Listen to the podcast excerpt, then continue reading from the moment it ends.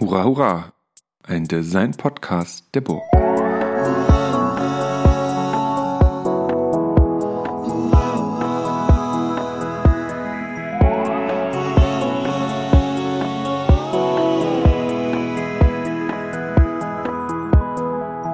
Herzlich willkommen zu einer neuen Folge des Hurra Hurra Podcasts. Mein Name ist Christian Zöllner. Ich bin Professor an der Burg Giebichenstein Kunsthochschule in Halle, Designprofessor, und ähm, mache seit bestimmt schon zwei Jahren diesen Podcast zu Design und äh, Fragen der Designausbildung. Und in dieser Folge soll es um Design Futuring gehen und zu, das Gestalten von Zukünften. Und ich habe das große Glück, ähm, zwei Expertinnen, also einen Experten und eine Expertin, heute hier zu Gast zu haben, und zwar Benedikt Groß und Aline Mandia. Hallo, ihr beiden.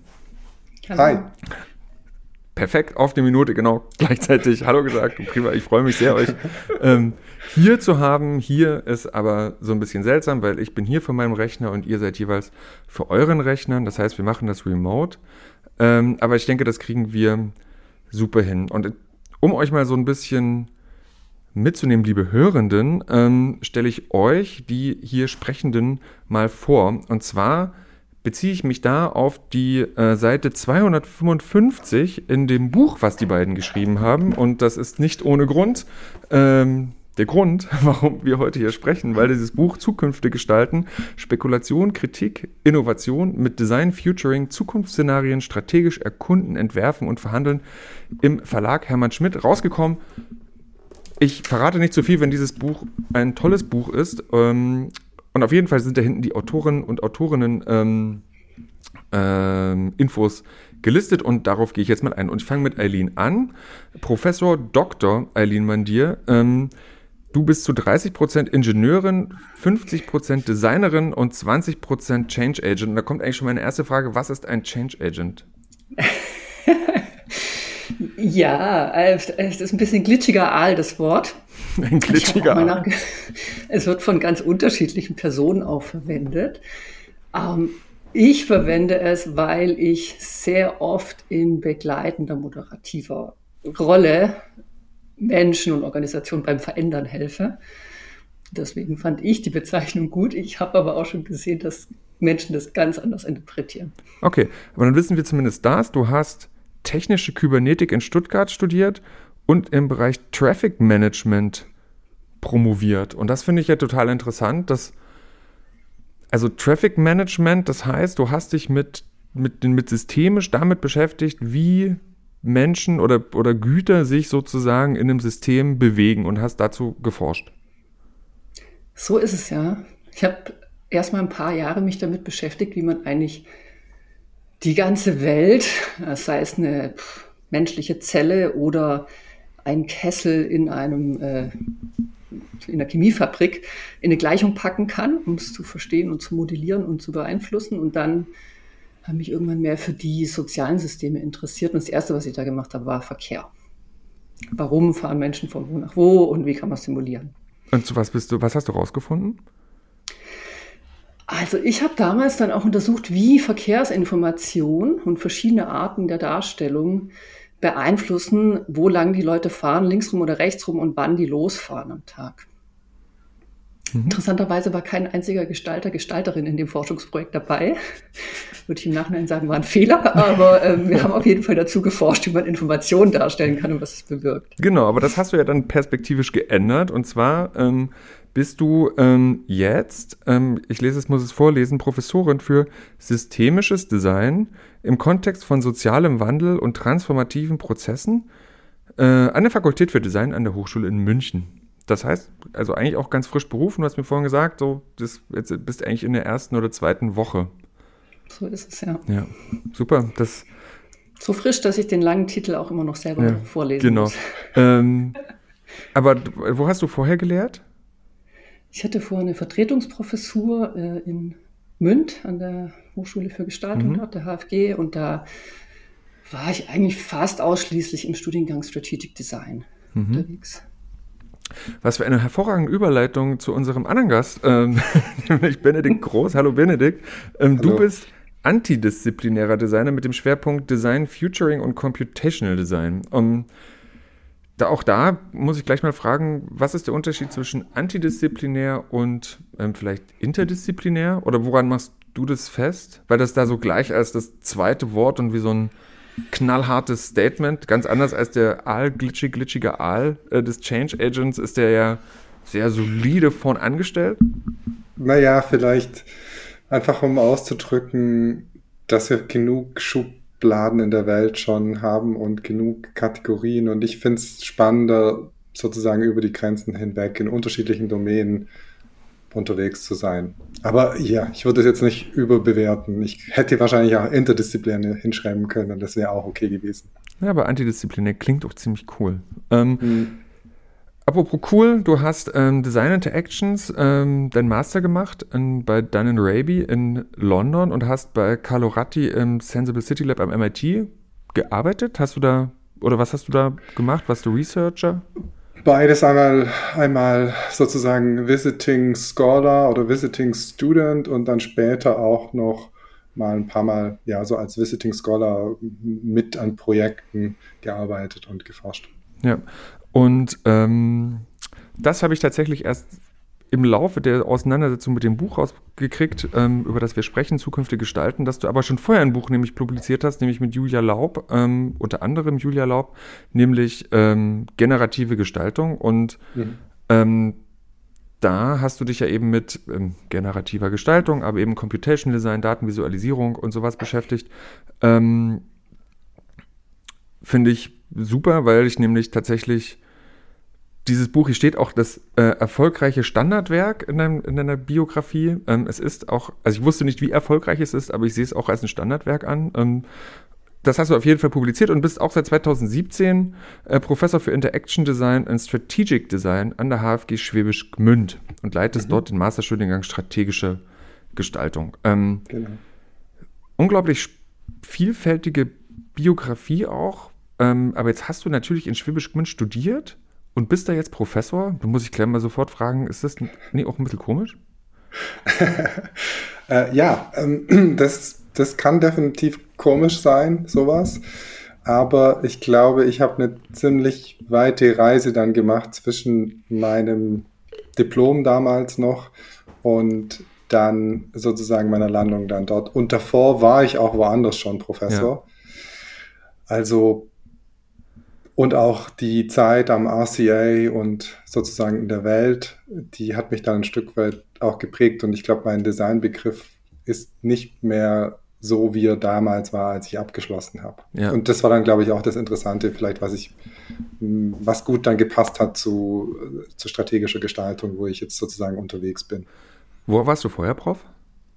An der Hochschule Ravensburg-Weingarten oder RWU. Sie haben sich umbenannt. Ah, okay. In Digital, Digital Design. Äh, nur eineinhalb Jahre, zwei Jahre, sowas. Okay, super. Dann ähm, vielen Dank. Dann, also viel, erstmal, erstmal habt, ihr habt das sehr gut vorbereitet in eurem Buch ähm, und ähm, da konnte ich mich jetzt super drauf beziehen.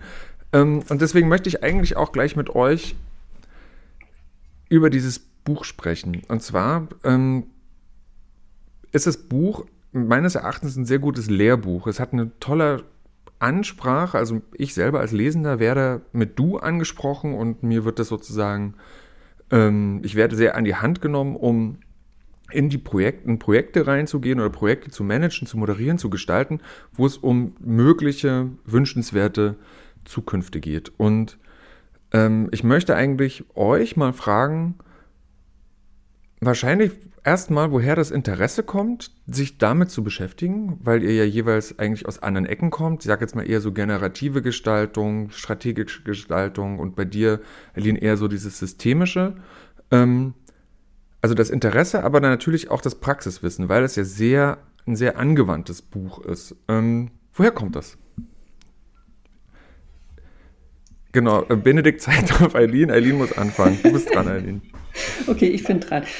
Woher kommt das? Ja, also, ähm, ich bin ja ähm, zu der ganzen Thematik zukünftige Gestalten oder Speculative Design, Design Fiction etc. etc. Äh, gekommen als äh, in, in einer Zeit, als ich im Produktmanagement auch in der Mobilität war für neue Mobilitätsdienste von einem großen Automobilkonzern und da hatten wir eben so eine kleine Kreativgruppe und Innovationslabor und praktisch die, die Produkte waren viel zu weit vorm Markt und nicht vorstellbar, nicht erklärbar. Und es war irgendwie so ein interessanter Umweg, über diese Methoden praktisch so einen gesellschaftlichen Diskurs über neue Mobilität anzustoßen und da auch so ein bisschen äh, die Flucht nach vorne, sag ich mal, wenn es mit Produkten nicht geklappt hat, dann irgendwie so eine andere Ausdrucksform zu haben. Und haben wir eben viele Projekte zusammen gemacht. Also ähm, habe ich auch Benedikt kennengelernt in der Zeit. Und ähm, später dann bin ich ähm, freiberuflich immer mehr in die Rolle gekommen, dass ich so vor Gruppen stand, auch hauptsächlich im politischen Kontext, wo es darum ging, über Zukunft zu sprechen, durch neue Gesetzgebung, ähm, neue Rahmenbedingungen, neue Technologien, die da in den Markt drängen. Und das war alles immer nur Text und total abstrakt. Und da äh, habe ich irgendwie auch wieder äh, händeringend nach äh, Methoden gesucht, wie man jetzt irgendwie es auch so partizipativ so einen Prozess machen kann, sowas begreifbarer machen kann, besser diskutierbar machen kann. Und so bin ich irgendwie ja in dieses Themenfeld auch reingekommen, mit Design über Zukünfte nachzudenken und auch so einen Prozess zu moderieren. Und wo hattest du die Methoden her? Also ich meine, hast du dir die selber erarbeitet? Hm, also erstmal die äh, Benedikt hat dann irgendwann angerufen und gesagt, ähm, na erstmal, äh, komm doch nach Gmünd, hier ist es gerade zu lauschig und hier ist Platz frei und äh, komm, lass uns einen Kurs machen und auch ähm, lass uns versuchen, ein Buch zu machen. Da musst du vielleicht was dazu sagen, Bene, wie, wie das äh, auch zu dieser Buchidee kam. Und ich hatte einfach irgendwie äh, genug Zeit, um mich drauf einzulassen. Und ähm, wie bin ich zu den Methoden gekommen? Also erstmal, die Methoden sind äh, ja bis auf eine in dem Buch nicht von uns, sondern kommen irgendwie aus unserer eigenen Erfahrung in Projekten an der Hochschule, aber auch ähm, aus meinem Feld jetzt. Ich habe mich zeitlang mit ähm, Coaching beschäftigt mhm. und da eben auch eine Ausbildung gemacht und da unterschiedliche Methoden kennengelernt, die jetzt auch ein bisschen aus einem anderen Bereich kommen und auch eher so aus dem moderativen Bereich und so. Und da habe ich ein bisschen was eingebracht. Also es war eigentlich so ein ein Fundus aus ein paar Jahren Berufserfahrung. Ja, ja. Benedikt? Äh, ich glaube, ich kann vielleicht noch so versuchen, so ein bisschen zu ergänzen. Also ich, ich hatte ja dann in Anführungszeichen in der so 2011, 12, 13, glaube ich, auch noch dann am RCA studiert, Design Interactions, sozusagen der Place to be damals für Speculative Design mit Dun Raby. Und habe mich total geändert und es war auch eine fantastisch tolle Zeit. Aber es gab relativ wenig Methodik oder eigentlich wirklich sehr, sehr, sehr wenig Methodik da drin, sondern es war eigentlich eher so, dass, dass, dass die ganzen tollen Projekten aus einem tollen Umfeld entstanden sind, aus einer Studiokultur und, und, und tolle, tolle Menschen und tolle Briefs etc. entstanden sind. Und als ich dann zurückgekommen bin wieder und wir dann auch zusammengearbeitet hab, haben, gab es natürlich immer wieder den Fall, dass wir Workshops gegeben haben oder dass wir, den, dass wir auch Workshops oder, oder Lehre gemacht haben, also auch in, in, an Hochschulen oder anderen, anderen Spots. Und da war eigentlich immer das Problem, dass das zumindest mal jetzt in unserem deutschen Kontext nicht so richtig gut funktioniert hat. Also da ist man dann mit dem Rucksack Speculative Design um die Ecke gekommen und dann war das jetzt oft so von wegen, das ist jetzt irgendwie so Kunst und das ist doch nur in der Galerie und die, die ganzen, die ganzen, die ganzen Kritikpunkte, die es da so gab und das ist irgendwie unstrukturiert und es ist vielleicht nicht stabil genug und irgendwie ähm, es ist zu frei, zu künstlerisch und und das war dann auch irgendwann die Erfahrung sowohl in diesem, in Move Lab, wo wir zusammengearbeitet haben, im Unternehmen rein und dann auch eigentlich zeitgleich in der, in der Lehre, dass man zumindest mal jetzt in unserem Kontext, glaube ich, schon einen Vorteil hat, wenn man eine Methodik hat, die eine Handhabe gibt, die auch einem eine Nachvollziehbarkeit und eine Sicherheit gibt. Das bedeutet dann nicht, dass man automatisch die besten Projekte der ganzen Welt macht, auf keinen Fall, aber dass man zumindest mal partizipativ und mit einer Gruppe, nach, die auch vielleicht aus einem anderen Bereich kommen, die vielleicht Ingenieure, Ingenieurinnen sind etc., einfach dann besser so ein, Zukunftsszenario knacken kann oder halt Optionen auf den Tisch legen kann. Das zum einen, also irgendwie hat das zumindest mal für unseren Kontext gefehlt und sozusagen haben wir dann einfach über die Zeit eine, eine Playlist aus, aus, ja, aus Methoden dann sozusagen angesammelt, die teilweise ja bestimmt im Speculative Design Fiction, Critical Design unterwegs sind, aber auch vielleicht im Management, aus der Zukunftsforschung, aus der Beratung, eigentlich ja überall sozusagen her sind. Und ja und haben da dann sozusagen so einen Prozess zusammengestellt, der dann uns, die sich und auch den Studierenden und auch in anderen Kontext, also mit Kunden, dann die Sicherheit gegeben hat, glaube ich, sowas zu moderieren und, und sowas dann auch ähm, robuster zu machen. Und vielleicht auch noch eine Sache, die Kritik, die es an Speculative Design ja immer gab, war dann, naja, jetzt hat man dann was Tolles gemacht und dann, wo, wo, so what, ja, dann steht es in der Galerie und dann, dann geht es vielleicht gar nicht so, also wo, wo ist der Impact, mhm. ja? Die, die gibt's ja, gab es ja viel Kritik auch und teilweise zu Recht, teilweise vielleicht auch nicht gerechtfertigt. Aber sozusagen, dann hat auch, auch Aline, du hast da, glaube ich, aus meiner Perspektive viel mitgebracht, dann, wie man vielleicht, wenn man jetzt, wenn man jetzt ein Zukunftsszenario erfahrbar gemacht hat oder, oder, oder, oder visualisiert hat oder durch ein Narrativ ja, erfahrbar gemacht hat und teilbar gemacht hat, dann wie man vielleicht auch noch weitergehen kann in Richtung Meinungsbildung und Strategiefindung, damit es dann nicht einfach nur sozusagen aufhört. So, hier ist es. Und jetzt müssen die, das muss das Publikum irgendwie selber wissen, wie es interpretieren kann. Und daraus dann ist dann irgendwann die, haben wir gemerkt, dass es wertvoll ist, in Anführungszeichen, und dass es robust genug ist, dass es mit Studierenden und, und ja auch in anderen anderen Bereichen funktioniert. Und dann ist die, Entsteh die, Idee entstanden, daraus ein Buch zu machen, zusammen mit dem Hammer Schmidt Verlag. Und wie habt ihr, also ich, nee, ich habe noch eine andere Frage, aber ich muss noch eine Frage vorher stellen. Du hast gerade von diesem Movil Lab gesprochen. Ähm, was ist das? Das Movil Lab war ein Think Tank, Innovationslabor, kleine Kreativbubble, wie auch immer mhm. man es nennen möchte. Klingt sympathisch.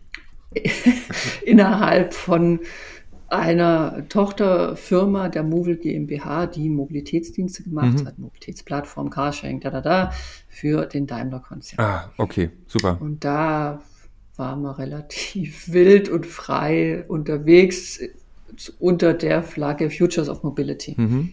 Und, und das, was ihr gerade sagt, nämlich also zwei Sachen. Einmal dieses Speculative Design, ja, was macht man denn danach? Ich glaube, das ist das eine. Und das andere ist das, was wie ihr, wie ihr gerade die Methoden beschrieben habt, dass das eben mh, wie fast schon antidisziplinäre Methoden sind. Die lassen sich halt eben, die kommen aus verschiedensten Ecken, lassen sich aber nicht zwingend auf eine runterbrechen. Und deswegen könnt, glaube ich, so wie ihr es erklärt, sind die wie so eine Art Common Ground, auf den sich alle einigen können. Das ist eben nicht das ist jetzt eine Designmethode oder das ist jetzt nur eine Engineering oder eine, Plan eine Stadtplanungsmethode, sondern das sind halt miteinander verschränkte Systeme, die für alle irgendwie neu sind und dadurch, dadurch sind die vielleicht für viele Leute, ähm, mm, ich sag mal, annehmbarer irgendwie. Ne? Oder kann, kann, kann man das so sagen?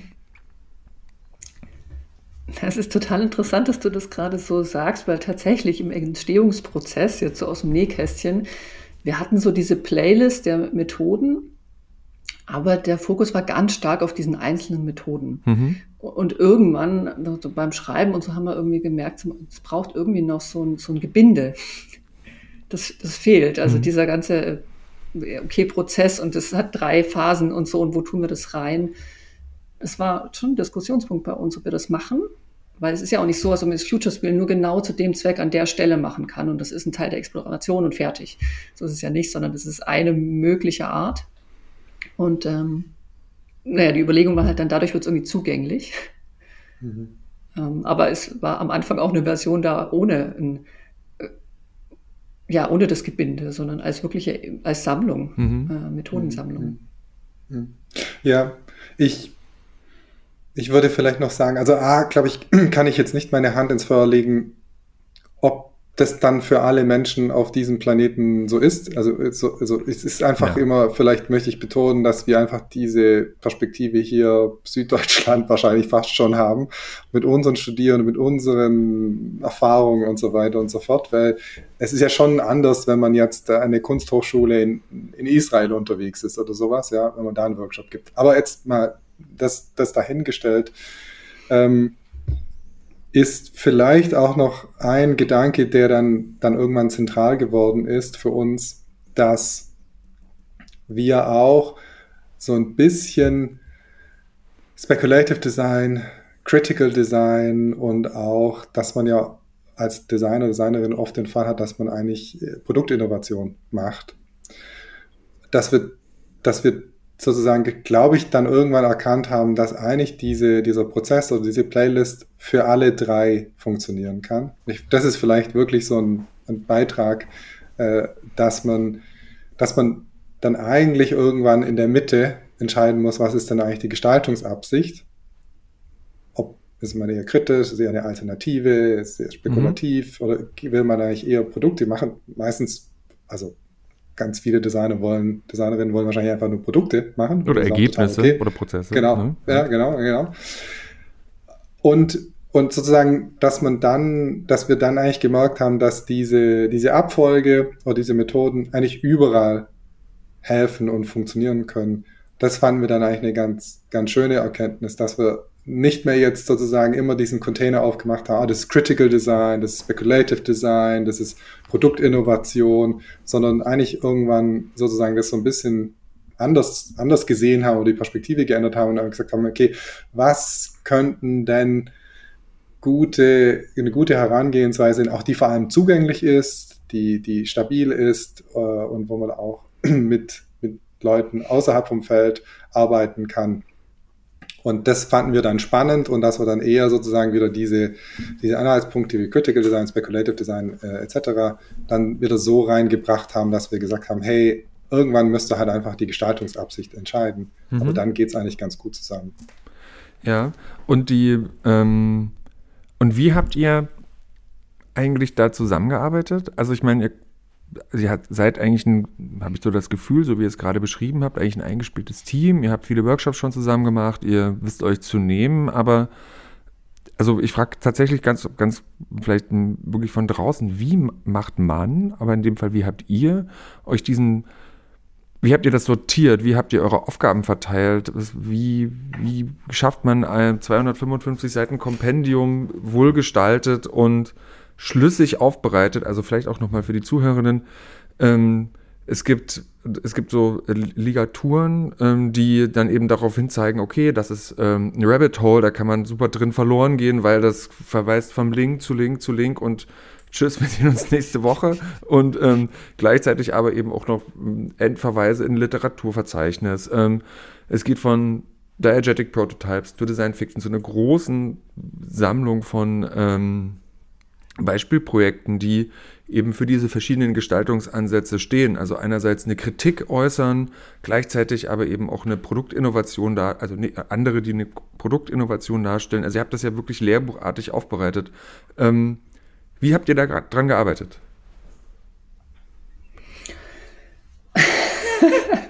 also, Und wie lange hat das gedauert vor allen Dingen? Wahrscheinlich zwei, zweieinhalb Jahre jetzt von hey, wir wollen das machen bis, oh mein Gott, es wird wirklich gedruckt. ja, also ich kann mich an ein paar Sachen auf jeden Fall erinnern, kann ich vielleicht so anekdotisches einfach erzählen. Also den super. Masterplan kann ich nicht wiedergeben, weil der wird uns vielleicht erst noch retrospektiv bewusst werden durch solche Gespräche wie heute, kann ich mir vorstellen. Also am Anfang gab es schon so ein Table of Content, Grippe, über das wir viel gesprochen haben und vor allem auch welche Methoden und dann da waren wir schon viel auf der Meta-Ebene auch, so wie wird das, ja, wie ist der Content partitioniert? Ne? Wie, also wie groß ist der Lookbook-Teil und der Erklärteil und gibt es überhaupt einen Workshop-Teil und gibt es diesen Prozess, den wir da durchbringen mhm. und so? Das, das war so irgendwie ja, viel Brainstorming, Arbeitsmeetings, da irgendwie unsere gemeinsame Sicht drauf zu finden.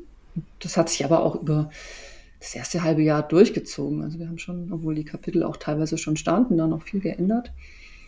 Und dann, das fand ich auch total ähm, cool, das geht ja irgendwie ein bisschen auf dich zurück, Bene, dass wir wirklich in Varianten auch ein Buch geschrieben haben. Also zum Beispiel die, die Introduction äh, haben wir beide geschrieben und zwar mit einem unterschiedlichen Brief, unter was wir das jetzt schreiben. Und manchmal haben wir uns für eine Sache entschieden oder wirklich eine Synthese draus gemacht. Und, und eine dritte Sache vielleicht, die mir einfällt, ähm, am Anfang mussten wir unsere Tonalität finden. Also mhm. das hat die Lektorin nochmal aufgeräumt, aber erstmal wir beide. Und da war es so ein bisschen so, ja, okay, wir schreiben beide mal los und okay, nee, jetzt ist es zu ähm, friendly und zu, yay, ne, also jetzt ist es zu laut und jetzt ist es zu seriös und so. Und das ging so ein bisschen einher auch mit der Bildsprache, dann mit diesen ganzen Open Emojis und ja. Ich glaube, wir, wir haben einfach versucht, das wirklich, wirklich kollaborativ zu machen. Also wir haben einfach im ein Google Doc gehabt, wo man, wo die Lektorin, also äh, Shoutouts zu Karin Schmidt-Friedrichs und Bertram Schmidt-Friedrichs, die da auch viel, also die beiden, die den Verlag machen, okay. großen, einen großen, also die sind, die sind äh, nicht zimperlich mit Feedback, aber ähm, das hilft dann natürlich auch immer, weil sie wirklich einfach einen dazu ja, die versuchen einfach einen gut zu animieren, dass dann das beste Buch möglichst rauskommt. Aber es war einfach wirklich, wirklich kollaborativ und es war nicht so, wie man sich manchmal Texte schreiben vorstellt, dass man so einen, einen Text schreibt und dann ähm, so, so aller äh, Autor, wie man da so Vorstellungen hat, sondern es ist, glaube ich, eher so, dass wir uns wirklich überlegt haben, wie zugänglich soll es sein, wie, wie flach soll es sein, wo soll es Anknüpfungspunkte geben, wie soll die Tonalität sein und ist eher so ein bisschen, wie wenn man jetzt ein Layout gestaltet in gewisser mhm. Weise, angegangen sind, über, mit Parametern, Achsen sinngemäß uns gedacht haben und dann halt systematisch versucht haben, das so ein bisschen abzutasten, bis wir, bis wir was, weil das ist, ist nicht so einfach, was zu machen, was auf der einen Seite zugänglich ist, aber auch nicht zu flach ist. Also das, so, so Design Thinking 101, äh, drei mhm. Seiten, Doppelseite und fertig. Ja, das ist, das ist dann irgendwie dann auch nicht befriedigend. Und wegen dem haben wir eigentlich relativ lange sozusagen gestaltet, also sowohl mit Textiteration, auch mit Layout. Da hat Golden Wirtschaftswunder auch eine Agentur, Befreundete von uns in Stuttgart, auch einiges geholfen und haben lange immer überlegt, wie, wie ist die Tonalität der Illustrationen, wie, wie, wie lange, wie tief, wie viel Verweise zu Rabbit Holes, zu tiefer gehenden Dingen brauchen wir. Und so ist es dann eigentlich jetzt ja zweieinhalb, vielleicht sogar drei Jahre jetzt sozusagen nebenher als eines der Hauptprojekte immer entstanden. So vielleicht. Ja. Und weil du gerade nochmal da, also finde ich wirklich, wirklich beachtlich. Ähm, Hattet ihr aber auch mal so Konflikte da drin, wo ihr sagt, nee, das muss auf jeden Fall rein? Und dann sagt Aline, nee, das fliegt definitiv raus. Und dann sagst du, doch, das kommt rein. Also so, also ich, ich weil ihr sitzt ja, also ihr wart ja sich, es war ja auch Covid, ne? Ihr habt ja sozusagen auch eigentlich alles in Remote, also ich weiß nicht, habt ihr viel Remote gearbeitet? Ich nehme mal an, ja. Ähm, ja. Nur, ja, also äh, hurra, 21. Jahrhundert, man kann ein sehr gutes Buch machen, äh, ohne sich zu sehen. Ähm, die, also wie, wie seid ihr mit, seid ihr in diesen Prozessen mit, äh, mit, mit, mit unterschiedlichen Ansätzen umgegangen?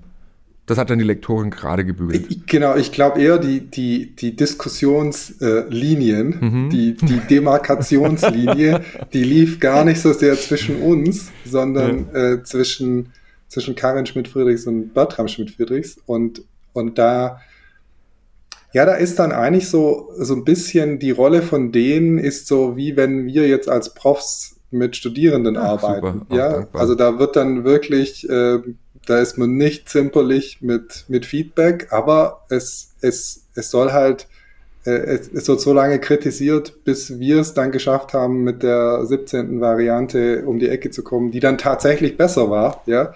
Und das ist natürlich dann manchmal anstrengend, aber andererseits äh, alle ein natürlich die Liebe zu guten Büchern und wirklich zu versuchen, was zu machen, was dann äh, auch vielleicht länger Bestand hat. Ja, und vielleicht noch auch ergänzt, ich glaube, so einen richtigen Konflikt kann ich mich jetzt gar nicht erinnern, wo wir praktisch nicht vor und zurück konnten lange.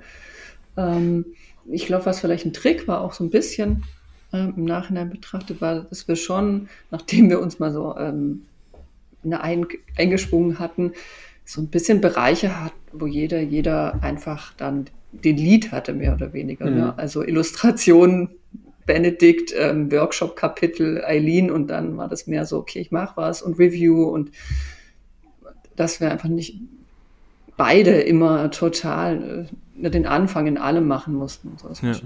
das, hat geholfen, glaube ich. Eigentlich ist so ein, so ein großes Projekt eigentlich ein Logistikprojekt.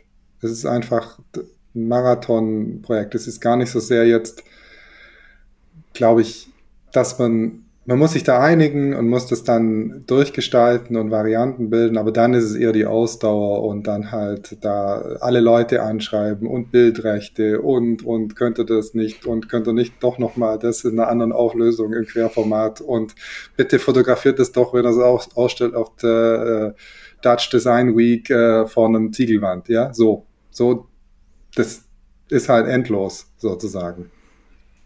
Ja, verstehe. Und die, ähm, nochmal noch mal mehr, in den mehr in die Inhalte reingeguckt und das fand ich einen, also tatsächlich auch eben aus meiner eigenen Erfahrung in der Arbeit mit Studierenden, aber eben auch in, äh, in der Arbeit in meiner eigenen Praxis, ähm, sehr erhellend, dass ihr dem dieser, ähm, dass ihr diesen Punkt aufgemacht habt, dass, dass eigentlich die Ziele definiert werden müssen, bevor man, äh, bevor man eigentlich, oder vielleicht die, die, müssen einem im Laufe des Entwurfsprozesses irgendwie klar werden. Ist das eine, soll es eine Kritik sein? Soll es eine Innovationsentwicklung sein? Oder eben eine Art von, äh, Art von Spekulation? Und ich ähm, kann mich erinnern, dass wir das eben in dem Projekt, was ich mit meinen Studierenden gemacht hatte, äh, im Sommersemester 2022, ähm, wir uns eben ganz bewusst auch gegen gegen diese sogenannten Cautionary Tales ähm, gestellt haben, weil wir gesagt haben, dass, dass diese, dass diese, diese, diese durch Design formulierten ähm, Warnungen oder Kritiken, ihr macht das bei euren, ähm, in eurem Projekt, habt ihr dieses Bild dieses äh, Hauses, was die Themse runterfährt äh, oder runter oder runter floatet oder treibt, runtertreibt, ähm, wo ich dann so für mich einfach nur so festgestellt hatte, ja, okay, das ist ähm, das ist, das ist eine Möglichkeit, das zu machen, aber es, ich habe manchmal das, oder mein, mein Bild hat sich geändert oder meine eigene Vorstellung. Ich hätte das früher viel eher unterstrichen, dass es genau solche Prozesse viel dringender braucht, aber ich habe das Gefühl, dass wir so ein bisschen von der Realität eingeholt werden bei diesen Sachen. Also gerade ich schaue so Richtung Ahrtal oder ähm, dass plötzlich wirklich Häuser, die äh, den Fluss runtertreiben. Also ähm, meine Frage ist so, wie, wie sehr werden wir eigentlich von den Zukünften eingeholt, von denen wir früher dachten, wir gestalten sie?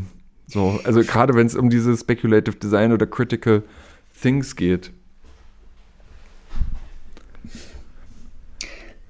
Ja, äh, ich, also ein Gedanke, der mir gerade kommt, wenn du das so ähm, sagst, äh, von den Zukünften eingeholt werden, ist mir auch äh, in einem Projekt passiert. Das war eigentlich ein Forschungsprojekt, wo es ums autonome Fahren ging und Szenarien, was macht das mit unseren Städten. Und im Laufe der Projektlaufzeit hat einen dann die Politik überholt, weil sie eine Novellierung des Personenbeförderungsgesetzes verhandeln wollte und beschlossen hat mit Demonstrationen vom Taxiverband mhm. und äh, alle gegen Uber und wir zahlen hier Steuern, Bannern ja, und so. ja. ähm, und daneben her liefen dann die Szenario-Workshops, wie kann es denn sein? Aber äh, und dann schnell aber auf Basis von einem Gesetzesentwurf. Also ich habe jetzt da keine Antwort darauf. Ich will jetzt nicht sagen, dass solche ähm, Projekte, die auf was hindeuten, wie ähm, das Sinking House oder so, die auf was hinweisen oder äh, aktivieren wollen, jetzt unnütz sind. Ähm, aber es ist sicherlich auch in den in, in einigen Themen so, dass sie eine ganz äh, krasse Beschleunigung erfahren, ja, so dass man eigentlich mehr so in Akteursdialoge auch rein hm rutschen kann. Hm. Ja. Ich, ich glaube, aber vielleicht ist ja, vielleicht ist ja genau das, was du, was du jetzt andeutest, ein Stück weit auch die alte Kritik. Ja, da gibt es dann tolle Projekte und die sind, äh, die sind visuell oder die sind ein Spektakel oder die generieren Aufmerksamkeit. Aber dann wird es nicht irgendwie gemanagt ja. oder nicht mehr weitergestaltet. Und, und ich also ich kann jetzt von Thinking, Thinking, Thinking, hm. Thinking House, glaube ich, heißt das Projekt, kann ich jetzt nicht ganz genau die Geschichte äh, weiter erzählen, sozusagen, aber ich, ich denke halt, dass das vielleicht dann auch nochmal so ein, so, ein, so ein Knackpunkt ist in, in dem kleineren Kreis, dass man dann halt nicht nur sein Future, Futuring-Projekt fertig hat und hier ist das Video mhm. und ihr könnt es in meinem Portfolio anschauen, sondern dann halt einfach noch eine Strategie hat, die weitergeht. Und, und das ist auch, glaube ich, vielen Designer, Designerinnen gar nicht klar. Also das ist auch, was wir erleben, wenn wir jetzt vor allem in Organisationen und Unternehmen Workshops geben, dass vielleicht der Mehrwert vor allem dann auch ist, dass halt dann Optionen generiert werden, partizipativ, die auch, ähm, wo man schnell eine Meinung dazu hat, weil man die erfahren kann, weil die visuell sind, weil eine Geschichte drin ist. Und dass, dass das dann vielleicht der Mehrwert ist, ja. Gar nicht so sehr das Projekt, mhm. sondern sozusagen, was dann danach ermöglicht wird mit dem, mit dem Vehikel. Also sozusagen Design eher so als, als, als, als Helfer, Helferin für Meinungsbildung und von Synthese von ganz vielen Sachen zusammenzubringen. Ja, und ich glaube, ich glaube, das ist ganz gut. Ich fühle mich da natürlich so ein bisschen getriggert, als würde ich hier alte Kritik aufwärmen, aber ich glaube, das ist ein, äh, aber du hast total recht, weil ich glaube, ähm, dass dass dieses, ich, ähm, sorry Person, die dieses, ähm, dieses Haus gemacht hat, dass wir jetzt gerade so noch rumreiten, aber die ähm, bei Projekten, die, die so ähnlich sind, ähm, das sind ja Statements. Das sind ja klare Marker, Nagel rein und das ist jetzt exakt so da. Und jetzt so, bitte Welt, komm damit klar. Und ich glaube, das ist eine, eine Sache, die, die sich so ein Stück verändert, dass, dass aber dieser Nachklang von diesen Sachen, das ist das, was du gerade sagst, dass, ähm, mhm.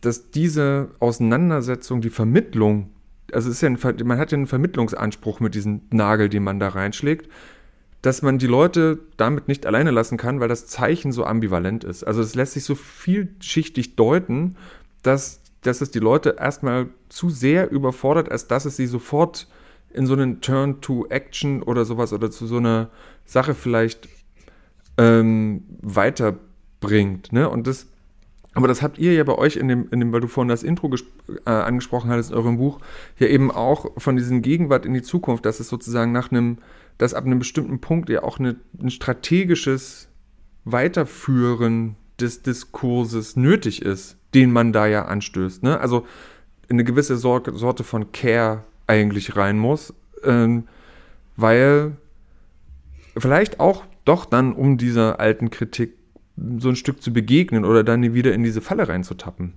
Hm. Ja, vielleicht. Ja, ja also ich, ich paar Gedanken dazu. Ich glaube, mhm. äh, einmal kommt natürlich auch darauf an, also ist es jetzt ein Studierender, der einfach ein tolles Portfolio-Projekt machen will und so. Ja, das ist, glaube ich, was anderes, wie wenn das jetzt, äh, also bei dem Thinking House war das Extin Extinction Rebellion, die das mhm. beauftragt haben und die also es war schon Teil einer größeren Strategie, aber die große Strategie äh, habe ich jetzt einfach nicht parat, aber die sind ja sehr strategisch unterwegs, äh, vor allem auch, wie sie mit Aufmerksamkeit spielen, etc.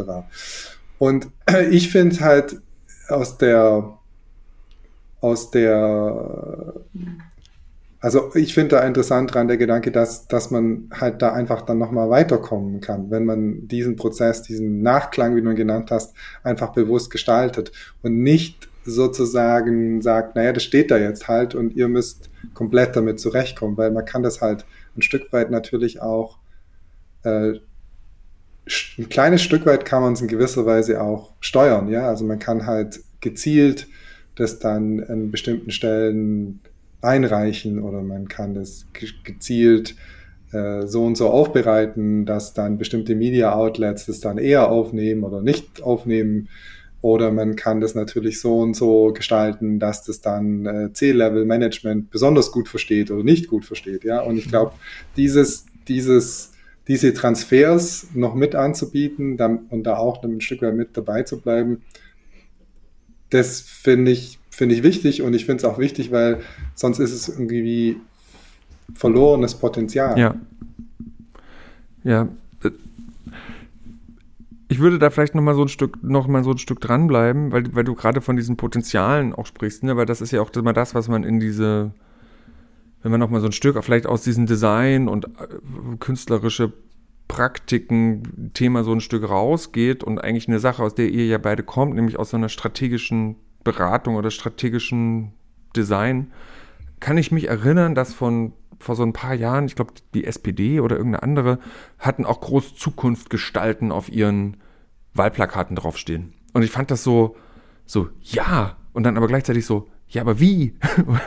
wie, wie stellt ihr euch das denn eigentlich vor? Und, äh, und, und, und meine, damit möchte eigentlich eher so in diese, diese Impact-Frage rein. Ne? Also, wo seht ihr denn eigentlich diese eine Art von mh, hm, Einwirkungspotenzial von dem, was ihr hier gemacht habt? Also, das ist ja eine, ich, ich selber bin Designer, ich bin Lehrender an der Hochschule. Für mich ist es mega super, um den Studierenden genau diese, diese Denkprozesse oder diese auch Handlungs, Handlungsprozesse beizubringen.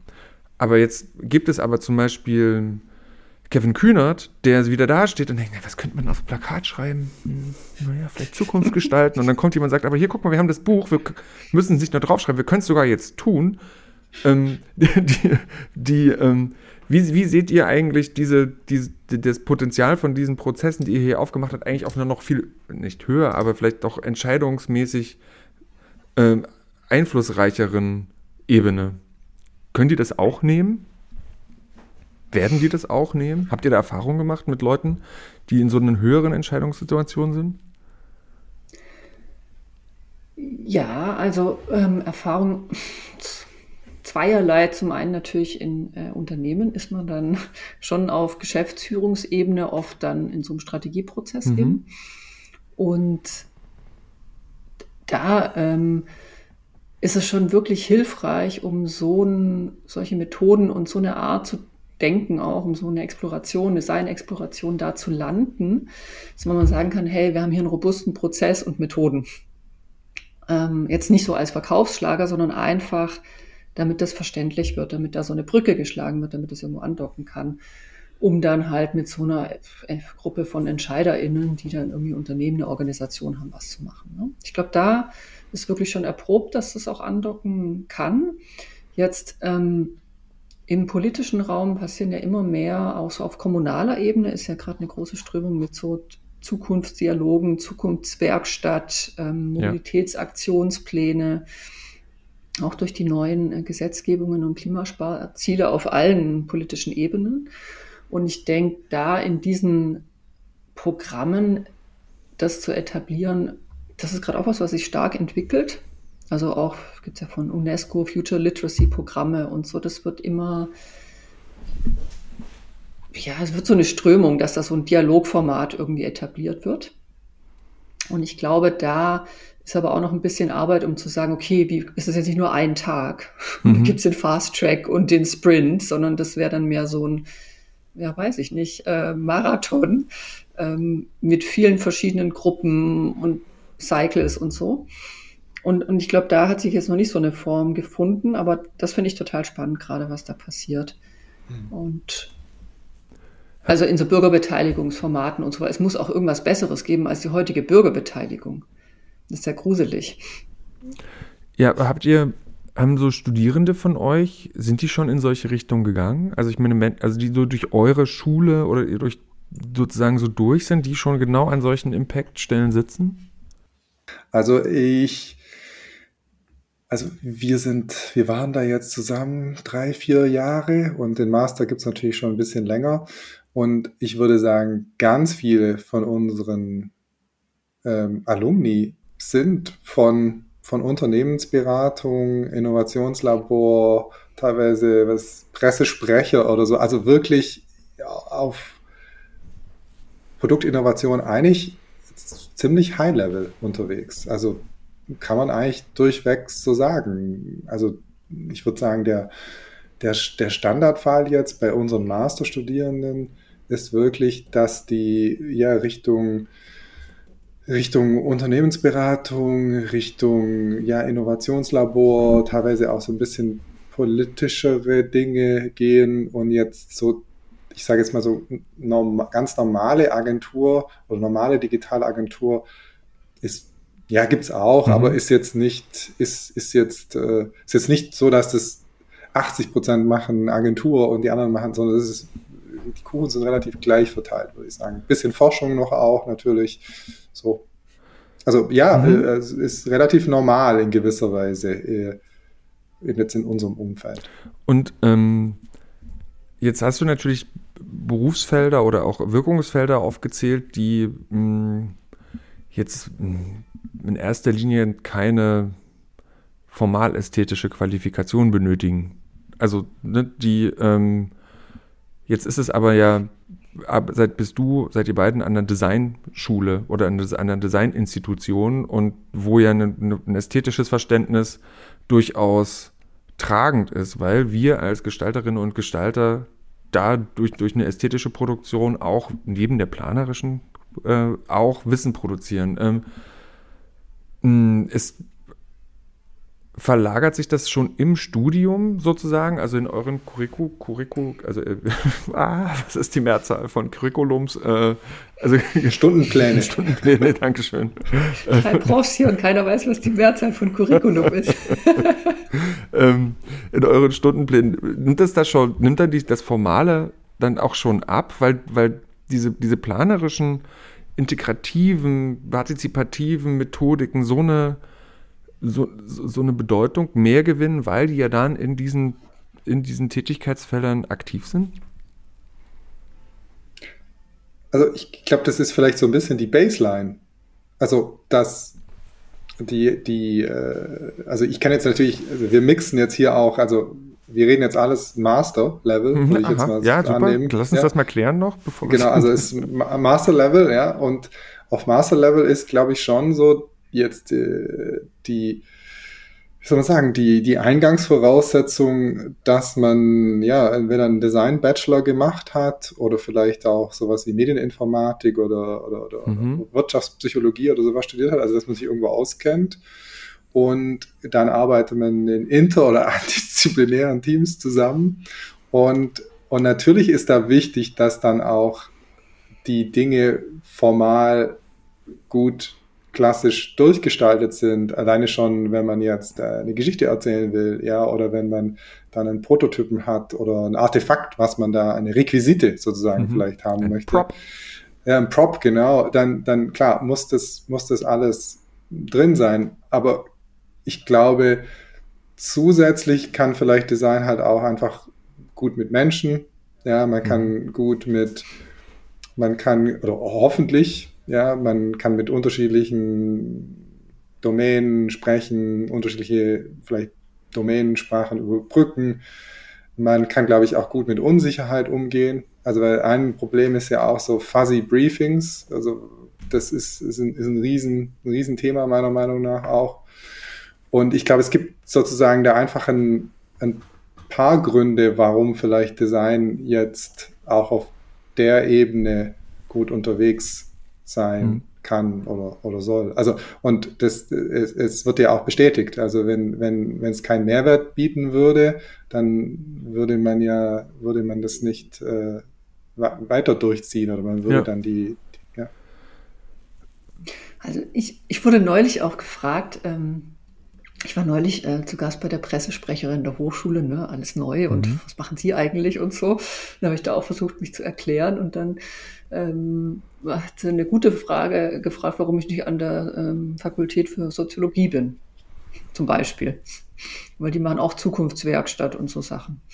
Und ähm, naja, ich finde eben, dass, also in diesem Space gibt es jetzt ganz viele Disziplinen, die reinkommen, das ist auch toll. Und ich glaube, was wir halt wirklich beitragen können, ist es von dieser Kopfebene runterzubringen, auch auf die Gefühlsebene. Und das ist unglaublich wichtig, wenn man eben auch ganz komplexe Dinge wie verändert KI unseren Alltag oder Gentechnik oder was weiß ich, ähm, mit oder Mobilität mit, mit Menschen besprechen will, die nicht Experte, Expertin da drin sind. Mit normalen Menschen. Und da haben ja praktisch die EntscheiderInnen immer einen wahnsinnig großen Vorsprung und können dann mit noch so tollen Worten da alle niederbügeln. Und wenn es halt nur auf Bullet Point Ebene bleibt, dann kann man da keinen Dialog erzeugen mhm. mit Menschen, die es wirklich betrifft. Und ich glaube, da haben wir einfach auch durch die Hard Skills, die wir eben haben, ähm, als DesignerInnen wirklich was Neues, was wir so zu, einfach mit reinbringen in diesen Space. Und deswegen, klar, man muss immer was abknapsen.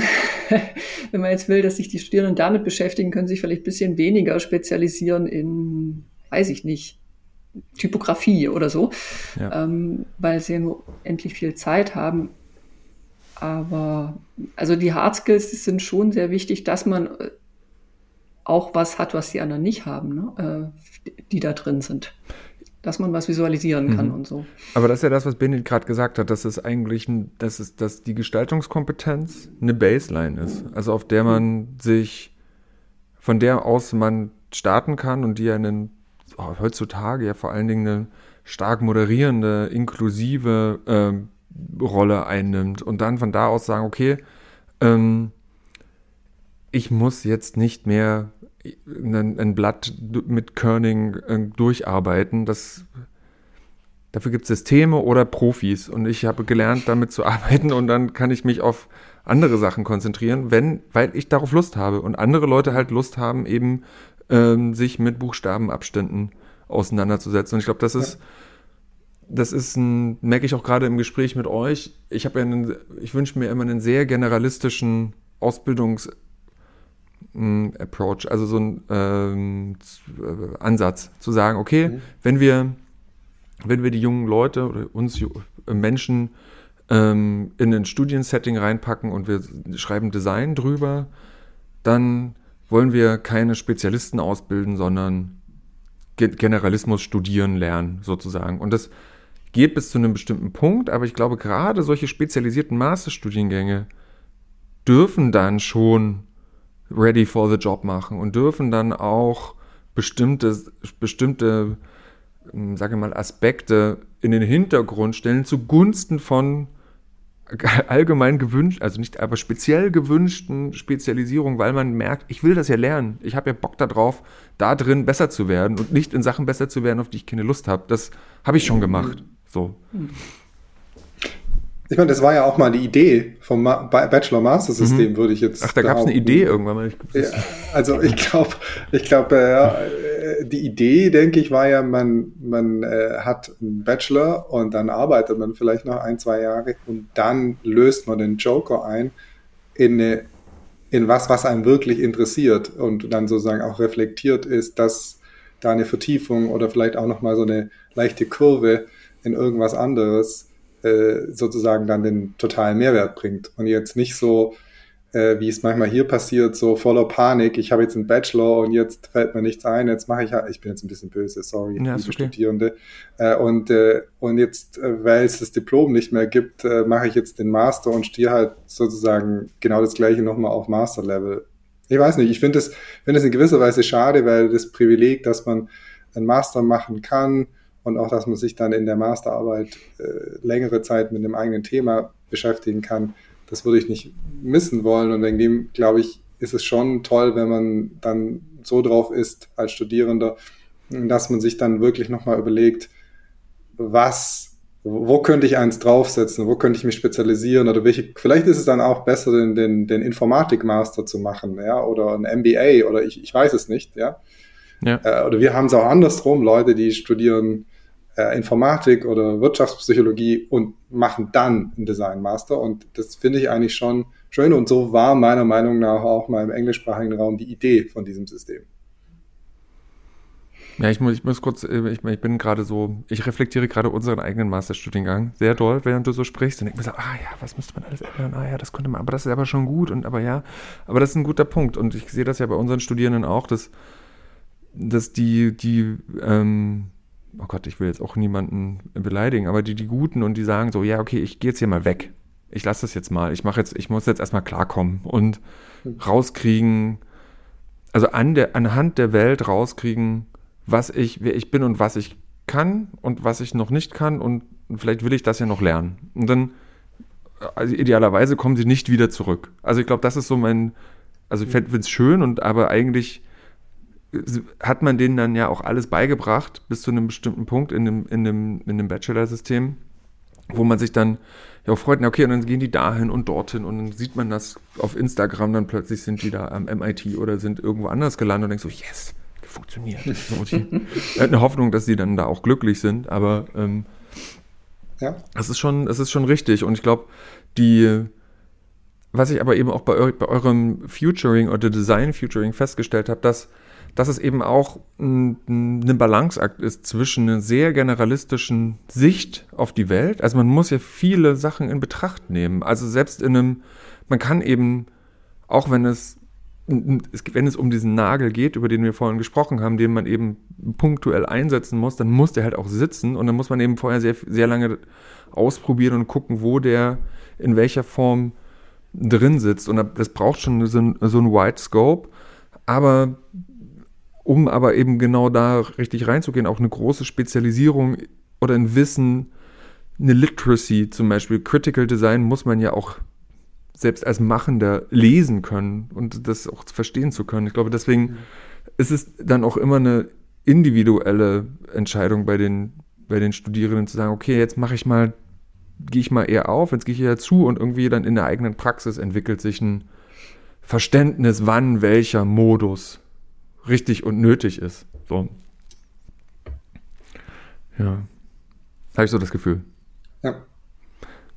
Total. Ich hatte ähm, heute auch ein Gespräch mit einer Alumni aus äh, Gmünd, der jetzt ähm, auch in so einer Strategierolle ist, Strategiereferent im Forschungsinstitut. Und ich fand interessant, dass, dass der erzählt hat, dass diese Methoden und diese Arbeit, also gerade auch so Design Futuring, total gut ankommen und er auch sieht, wie es sich da gut platzieren lässt, aber er zu jung ist.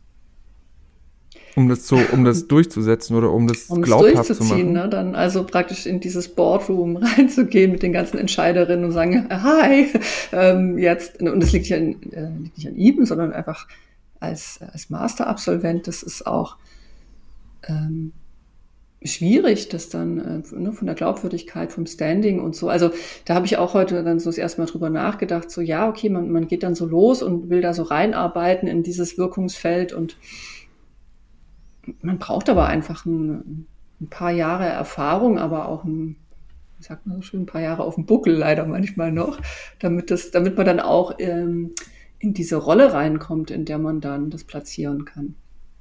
Also das ändert sich wahrscheinlich beides so ein bisschen, das Interessensfeld, die berufliche Praxis und wo man es auch platzieren kann dann über die Zeit. Hm.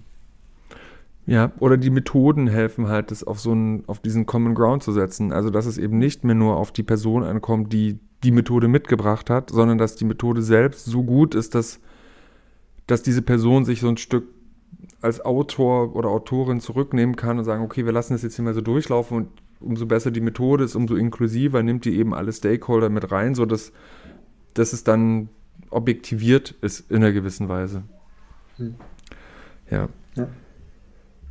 Vielleicht, vielleicht noch, darf ich noch kurz eine Anmerkung machen? Bitte. Wir, wir, haben, wir, haben, wir benutzen jetzt so Design Futuring, so wie wenn das so richtig hart definiert wäre und wie. Und da möchte ich vielleicht noch kurz sagen, also sozusagen, wir haben, wir haben den Begriff einfach entliehen von Tony Fry, ja, Designphilosoph, weil wir schön fanden, dass es auch mit dem Ethos kommt. Also sozusagen er, er, er definiert es sozusagen, dass man, dass man sozusagen über also nicht so wie Nachhaltigkeit, wo man, so man sehr stark praktisch auf Ressourcen und, und äh, solche Dinge sozusagen immer schaut, sondern eher so, haben die Projekte, die Dinge, die wir machen, sozusagen, äh, generieren die mehr Möglichkeiten für die Menschen, die sozusagen nach uns kommen.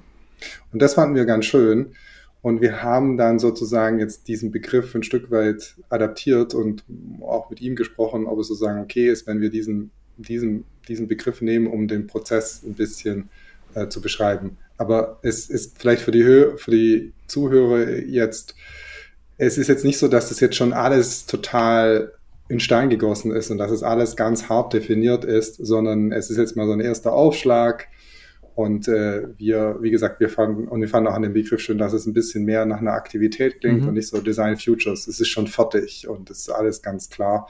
Und so ist es ein bisschen entstanden, aber es ist jetzt ja, vielleicht ein bisschen eine Rahmung jetzt hier, dass wir jetzt nicht, äh, dass wir jetzt nicht, äh, das ist einfach, das Feld ist noch zu jung, um jetzt wirklich Dinge ganz hart definieren zu können.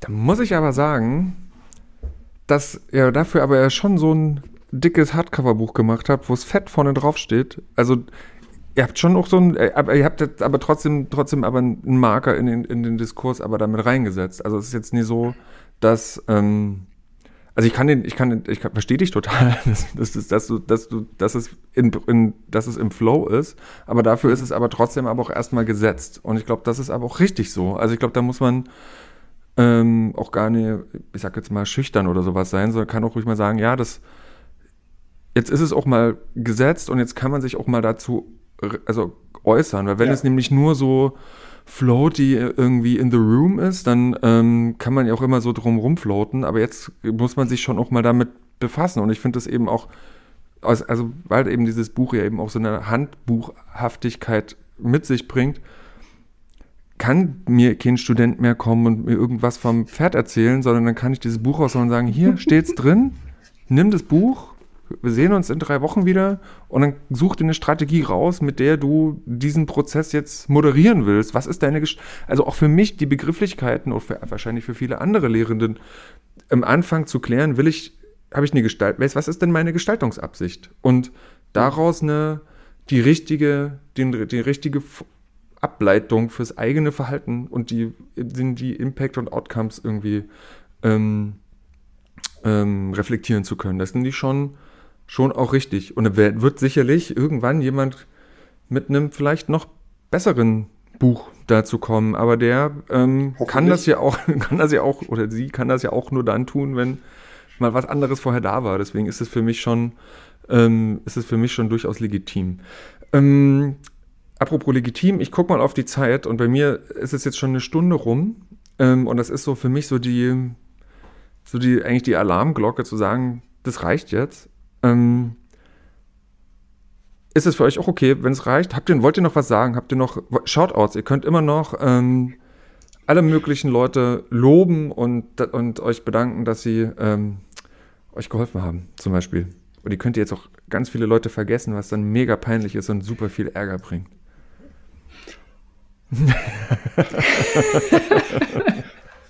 vielleicht steigen also, wir da gar nicht ein. Ja, vielleicht macht er das lieber nicht. gar nicht ja. ein. Also vielleicht ähm, nur noch mal auch, was ich schon vor ähm, beim Vorgeplänkel mhm. gesagt habe. Ähm, danke für die Einladung. Ich habe mich mhm. so drauf gefreut, ähm, hier mit dir zu sprechen und das war auch total nett und ich habe jetzt ähm, viel mehr Fragen im Kopf als vorher, was ich immer toll finde nach dem Gespräch. Aber deswegen bin ich auch froh, wenn es jetzt vorbei ja. ist, weil jetzt bin ich total inspiriert und ja. äh, all over the place und genau. Super. Habe eigentlich gar genau. nichts mehr zu sagen. Genau. Auch vielen lieben Dank, total spannend und tolles Gespräch. Cool. Super, dann danke ich euch. Ich drücke jetzt hier auf den roten Knopf und dann sind wir raus. Liebe Zuhörenden, bis zum nächsten Mal. Au revoir. Bye bye.